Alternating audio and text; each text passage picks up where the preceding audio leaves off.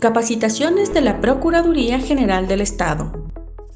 Bienvenidos a este nuevo episodio de Capacitaciones de la Procuraduría General del Estado, donde les comentaremos sobre la capacitación online que inició el 23 de octubre sobre el control de la legalidad de actos y contratos del sector público, desafíos y tendencias para los servidores de las entidades públicas y de la Procuraduría General del Estado.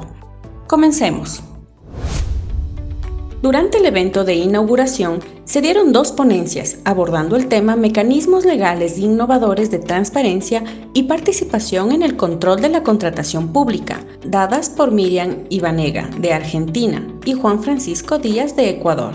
Escuchemos a Miriam Ibanega, doctora en Derecho y Ciencias Sociales de la Universidad Nacional de Córdoba, quien abordó temas como contratación pública, contratación administrativa y contratación estatal. Voy a utilizar en una forma indistinta el concepto de contratación pública, contratación administrativa, contratación estatal. Desde el punto de vista doctrinario, hay ciertas diferencias, si solamente me refiero a los contratos de la administración pública o a los contratos de todos los poderes del Estado, en la medida en que sean producto del ejercicio de la función administrativa, si incorporo o no incorporo los contratos de las empresas y sociedades del Estado. En todos nuestros países esta problemática del contrato también no se encuentra con algunas diferencias conceptuales. Pero sí es cierto que si hay un término general que nosotros podemos unificar es el de las contrataciones públicas. Que voy a hablar de las contrataciones públicas, contrataciones en el ejercicio de la función administrativa. El tema de las contrataciones públicas plantea eh, distintos enfoques de tratamiento. Por un lado, como ustedes saben, desde el derecho francés, desde toda la elaboración del Consejo de Estado francés y la recepción a través de España, por ejemplo, en nuestros países, se ha priorizado en el análisis de los contratos, de este tipo de contratos, las llamadas potestades públicas. Justamente para diferenciarlo del contrato privado, una de las características más importantes siempre estuvo, en, digamos, en el hecho de que una de las partes es el Estado y dentro del Estado la administración. Que por lo tanto, en función del, fin público que debe perseguir, cuenta con determinadas potestades. Potestades que en el marco del Estado constitucional de derecho, deben surgir de la Constitución o de la ley, porque son poderes jurídicos que la administración puede hacer valer en un contrato administrativo y que en un contrato privado no estaría casi seguro autorizado por ninguna normativa que pudiera hacer uso de ellas un particular. Por lo tanto, los contratos administrativos a través del tiempo fueron eh, estudiados, analizados desde las potestades de la administración. Es decir, este fin público que debo perseguir en la formación del contrato, en la celebración del contrato y en la ejecución contractual, que va a implicar, evidentemente, una, posesión, una posición del contratista que durante mucho tiempo tendió a considerarse desequilibrada. ¿Mm? Es decir, el contratista interés privado, un interés comercial, un interés empresarial, un interés privado nunca puede estar por encima del interés público. Esta, esta disyuntiva de intereses que ha, les diría que ha llenado libros textos de los contratos administrativos tiene nuevas miradas y ha tenido que tener nuevas miradas. Y estas nuevas miradas fundamentalmente para lograr un equilibrio entre las posiciones que puede asumir la administración al perseguir ese fin público por la contratación y el contratista contratista que además lo que busca también a través de un contrato es seguridad jurídica, que ustedes lo tienen contemplado además en la Constitución ecuatoriana, confianza legítima, buena fe y todos los principios que, por ejemplo, el COAS tiene incorporado ¿eh? dentro de un procedimiento, pero que también son aplicables a cualquier forma de ejercicio de la función administrativa. Por lo tanto, buena fe, eficacia, eficiencia, seguridad jurídica, debido proceso, eh, transparencia, objetividad, imparcialidad, son predicables del contrato. Miriam nos habló también de la similitud del sistema de contratación del Ecuador con otros países de Latinoamérica. Ecuador tiene un sistema nacional de contrataciones. Sistema Nacional de Contrataciones que además es, yo les diría, prácticamente similar al, Sistema Nacional de Contrataciones que tiene el resto de los países de Latinoamérica. Más allá de esta fase de preselección, precontractual, la fase contractual, la fase de ejecución, hay una coincidencia en los sistemas nacionales. Primero, entender que el contrato es un sistema.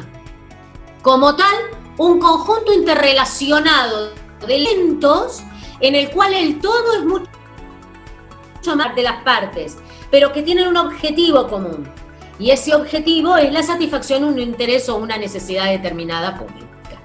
Esto se reitera. Y luego, evidentemente, principios generales del derecho que deben ser aplicados a todo tipo de contrato. Para Miriam Ibanega, la contratación directa en época de pandemia debería seguir cumpliendo con las normas legales. En época de pandemia, parecería que la contratación por urgencia directa no debe cumplir ninguna regla. Pero no pasa solamente acá, pasa en un montón de países. Es como que la urgencia hubiese desplazado la legalidad. Y si uno recurre a las normas de contrataciones, va a verificar que las contrataciones de menor cuantía, de ínfima cuantía, contrataciones catalogadas, ¿eh? porque tengo los bienes catalogados, contrataciones que no tengo, no, lo voy, no, no voy a llevar a cabo una licitación sobre bienes, justamente sobre bienes no catalogados, eh, evidentemente los principios generales del derecho, yo no puedo desplazarlos y no aplicarlos a determinado tipo de contratación. Esto entonces nos permite en esta etapa de reformulación del contrato, cómo empezar a analizar los contratos desde la integridad, la transparencia, principios generales del derecho, cómo, cómo analizarlos desde un ángulo en el cual, sin dejar de considerar los términos normativos, nos lleven a una interpretación omnicomprensiva de estos principios generales para aplicarlos a todas las etapas del contrato y a todos los tipos de contratos, sin dejar fuera de ellos a ningún tipo, a ninguna especie de vínculo contractual.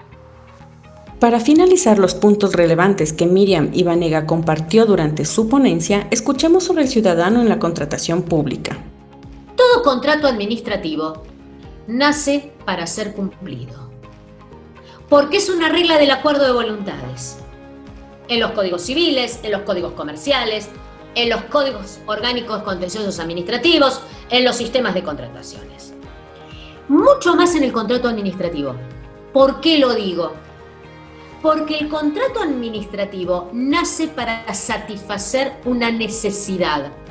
Esa necesidad puede ser una necesidad interna de la organización, porque puede ser un suministro de algún bien o algún elemento que necesita la organización, pero también puede estar vinculado con una necesidad directa de la sociedad y con sus derechos, una concesión de servicio público, una obra pública, una concesión de obra pública.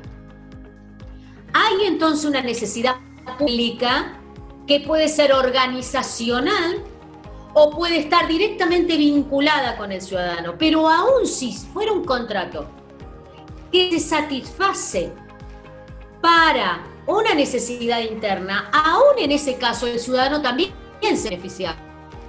Que esa organización necesita de las herramientas y de los elementos necesarios para qué? Para poder satisfacer los derechos del ciudadano.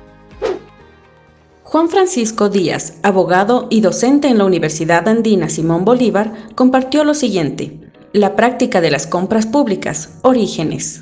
La compra pública, la buena administración, tener ese énfasis en todas las etapas del procedimiento de contratación, desde la fase preparatoria, pasando por la precontractual, hasta ubicarnos en la etapa contractual, fomentando qué aspectos al menos, fomentando aspectos de transparencia, de publicidad, de, prevalecencia sobre todo del interés general sobre el particular, tratando de evitar eh, este tipo de comportamientos que del otro lado ya lo tiene muy bien pensado.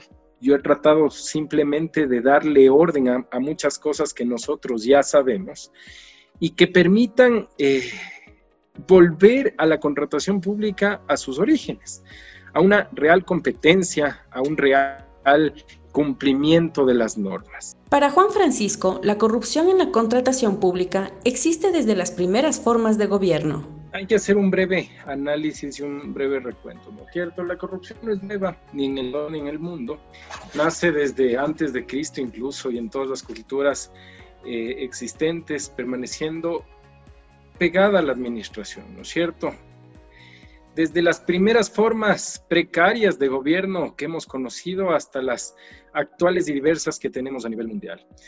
Las afectaciones que la corrupción ha causado a las sociedades y al erario nacional eh, son incuantificables definitivamente y en la misma proporción tenemos un sinnúmero de, de esfuerzos también por combatirla. Eh, este es un fenómeno que se ha, eh, se ha internacionalizado, se ha perfeccionado, ha logrado adaptarse a las distintas circunstancias, realidades, culturas, sin que importe el ecosistema en el que le toque actuar. No importa tampoco el nivel de gobierno ni el rango, eh, de, gobierno ni del rango de los funcionarios tampoco. Es un virus que ha ido mutando ante los diferentes medicamentos. Y hay algo que Miriam lo dijo y que calza perfecto acá, y es el hecho de que ya vamos a encontrar eh, la vacuna para el virus del COVID, vamos cerca, y, y para la corrupción todavía no la vemos tan cerca, así que duele decirlo, pero la corrupción se ha instalado en el alma de la administración pública.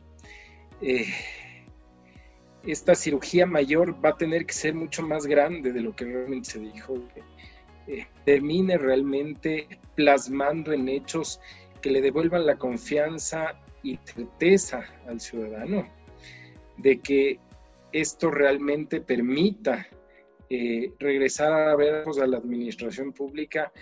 Y es que vamos a tener que hacer un borre y va de nuevo que permita eh, realmente erradicarla de raíz.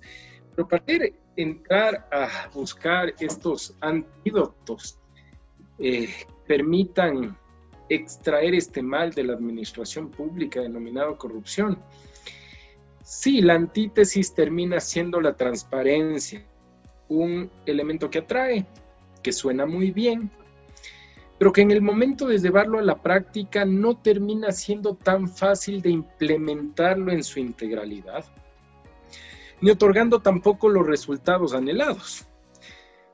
Eh, la administración pública le ha dedicado muchísimos esfuerzos a esto eh, y buscan acciones que permitan beneficiar la adecuada utilización de los recursos públicos, ¿no es cierto? Eh, recursos públicos que deben servir para satisfacer necesidades y no las de unos pocos, han sacado provecho de ciertas posiciones o de ciertas eh, ciertos procedimientos de contratación que han provocado beneficios para ciertas personas. Esta forma típica de lograr adjudicaciones, entregando dádivas para conseguir ventajas de una licitación, un procedimiento concursivo, eh, y, algunos no, como los de régimen especial, utilizando medidas poco ortodoxas, son el elemento primordial que motiva eh, esta, esta, parte de la, de la exposición.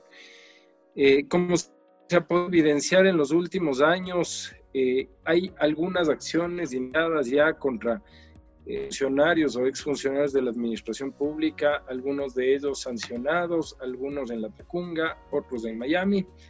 ¿Qué mismo es esto de la corrupción? ¿Ante quién nos enfrentamos o ante qué nos enfrentamos, no es cierto? Eh, volviendo igual los ojos a uno de los pensadores de la, de la, antigua del principio de nuestras sociedades conocidas, ¿no es cierto? Eh, ya así se hace una, una primera acepción, una primera definición de lo que es la corrupción, ¿no es cierto? Corruptio y pésima, que, que, en la traducción más o menos nos dice, la, la corrupción de mejor es lo peor. Entonces, nos manda un extremo desde los inicios de que primero esto lo venimos lidiando desde que desde que no sé los primeros indicios de sociedad. Segundo, eh, que resultan estas actividades al mal de la ley, eh, evidenciar también que la corrupción es lo peor, ¿cierto? Desde la perspectiva que se la mire. Gracias por acompañarnos. En los siguientes episodios socializaremos los temas que se trataron en el Foro Público Derecho Procesal Interamericano y tutela de los derechos humanos en el contexto de la emergencia sanitaria por el COVID-19, organizada entre la Procuraduría y la Corte Interamericana de Derechos Humanos. Procuraduría General del Estado por la Defensa Jurídica de Ecuador.